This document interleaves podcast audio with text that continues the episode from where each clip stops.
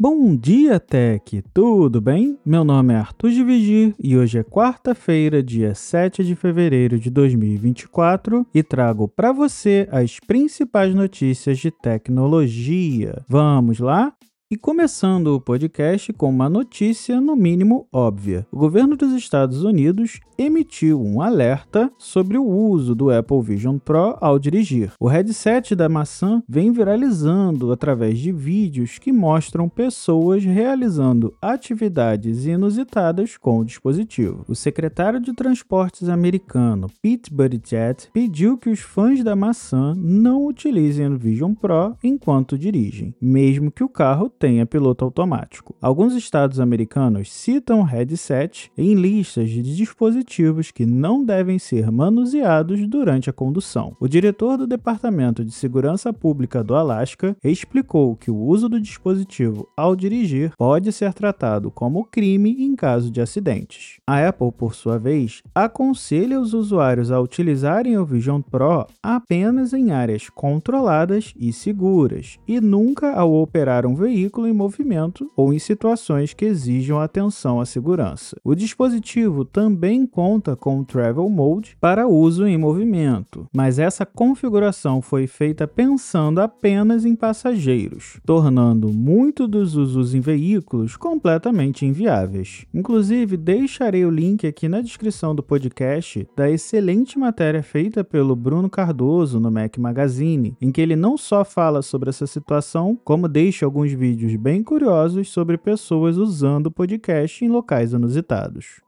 Agora falando sobre segurança, de acordo com o Google, no ano passado, hackers governamentais exploraram três vulnerabilidades desconhecidas no sistema operacional do iPhone da Apple para atacar vítimas com spyware desenvolvido por uma startup europeia. Em um dos ataques, os hackers governamentais se aproveitaram de três Zero Days dos iPhones, que são vulnerabilidades desconhecidas pela Apple no momento em que foram exploradas. Neste caso, as ferramentas de hacking foram desenvolvidas pela Verizon, uma startup de tecnologia de vigilância e hacking. O Google descobriu que um cliente desconhecido da startup usou esses Zero Days em março de 2023 para atacar iPhones na Indonésia. Os hackers enviaram uma mensagem de texto SMS contendo um link malicioso que infectou o telefone da vítima com spyware e a redirecionou para um artigo de notícias de um jornal indonésio. O Google não revelou quem era o cliente governamental da startup nesse caso. Além disso, o Google também mencionou que a startup colabora com várias outras organizações para desenvolver e entregar spywares, e uma dessas organizações era a Protect Electronic Systems, empresa sediada nos Emirados Árabes Unidos. A Verizon foi fundada em 2018 em Barcelona e adquiriu a empresa italiana de pesquisa de Zero Days True IT. O relatório do Google mostra que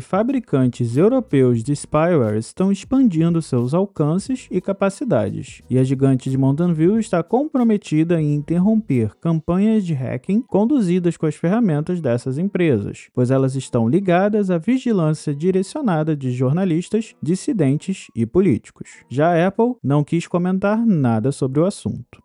Falando um pouquinho sobre redes sociais, a Blue Sky, um concorrente do Twitter com uma abordagem descentralizada, está removendo seus sistemas de convites e abrindo suas portas para qualquer pessoa que queira se inscrever. A partir deste mês, a empresa planeja permitir que desenvolvedores externos hospedem seus próprios servidores em seu protocolo AT subjacente, projetado para rivalizar com o ActivePub, que é utilizado pela Meta no Thread E pelo Mastodon. A ideia é que os usuários do Blue Sky possam optar por experiências que não são executadas pela empresa e levar seus perfis com eles para aplicativos rivais da rede. A CEO Jay Graber diz que a equipe precisava construir mais recursos de moderação e estabilizar sua infraestrutura antes de sair do beta fechado. A esperança é que em algumas dessas pessoas se convertam em usuários ativos agora que não precisam de um convite convite para participar e que o Blue Sky possa desempenhar um papel como plataforma de conversação para um público mais amplo. A empresa hoje tem cerca de 40 funcionários em tempo integral, metade dos quais trabalham em moderação e suporte aos usuários, sendo que hoje o serviço tem 1,6 milhão de usuários mensais e 25 mil feeds personalizados para as pessoas escolherem, sendo esse um dos recursos exclusivos da plataforma. A empresa planeja ganhar dinheiro cobrando dos usuários por recursos adicionais em seu aplicativo e também planeja receber uma parte das compras de feeds personalizados que os desenvolvedores poderão criar e, é claro, cobrar por eles. Além disso, a empresa diz que controla o protocolo AT no momento, mas planeja entregar o controle a um órgão de padrões da web, deixando-o aberto para que outras pessoas e empresas possam utilizá-lo. Falando sobre streaming, uma verdadeira bomba caiu ontem na área dos esportes nos Estados Unidos. A Warner Bros. Discovery está se preparando para lançar um serviço de streaming em parceria com a ESPN, que faz parte do grupo Disney, e a Fox Sports. As três empresas concordaram em lançar um aplicativo independente, do qual todas compartilham um terço de propriedade, que transmitirá uma variedade de ligas e esportes. Dentre elas, os jogos da Major League Baseball, da NBA, da National Hockey League, além de NASCAR, Grand Slam Tennis e muito mais. Os usuários do Disney Plus, Hulu e Max também terão a opção de agrupar o novo serviço. O CEO da Disney, Bob Iger, afirmou que o lançamento deste novo serviço de streaming esportivo é um momento significativo para a Disney e a ESPN, uma grande vitória para os fãs de esportes e um passo importante para o setor de mídia. A ESPN deverá lançar também o seu próprio serviço de streaming em 2025, à medida que os espectadores se afastem da TV a cabo. Infelizmente, ainda não temos notícias notícias sobre esse serviço aqui no Brasil, visto que o anúncio é válido apenas para os Estados Unidos.